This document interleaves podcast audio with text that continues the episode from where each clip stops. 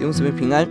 今天我们一起思想《民数记》第十八章，祭司利未人的恩典与责任。在这一章当中，我们看见神再一次强调拣选祭司跟立位人。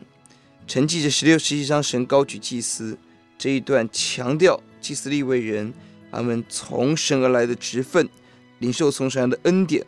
祭司领受恩典是以色列人献给神的祭物，成为祭司的供应；而利未人可以领受百姓的十一奉献。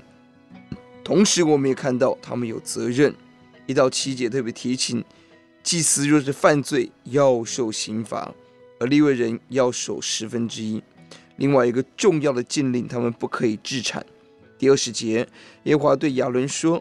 你在以色列人的境内不可有产业，在他们中间不可有份。我就是你的份，是你的产业。传道人最重要的要逃避是贪心。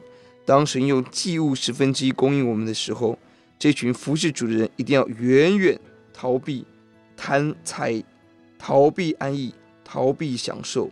侍奉主人一旦被这个抓住，必死无疑。呼救主，让我们看到我们人最大的产业就是神自己。我们人生最大的福分就是神。离了神，要找福气，要抓产业，都是虚空。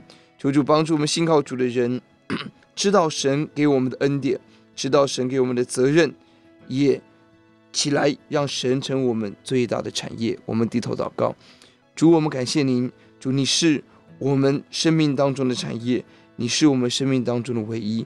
让我们起来信靠你，走耶稣的道路。感谢主，听我们的祷告，奉耶稣的名，阿门。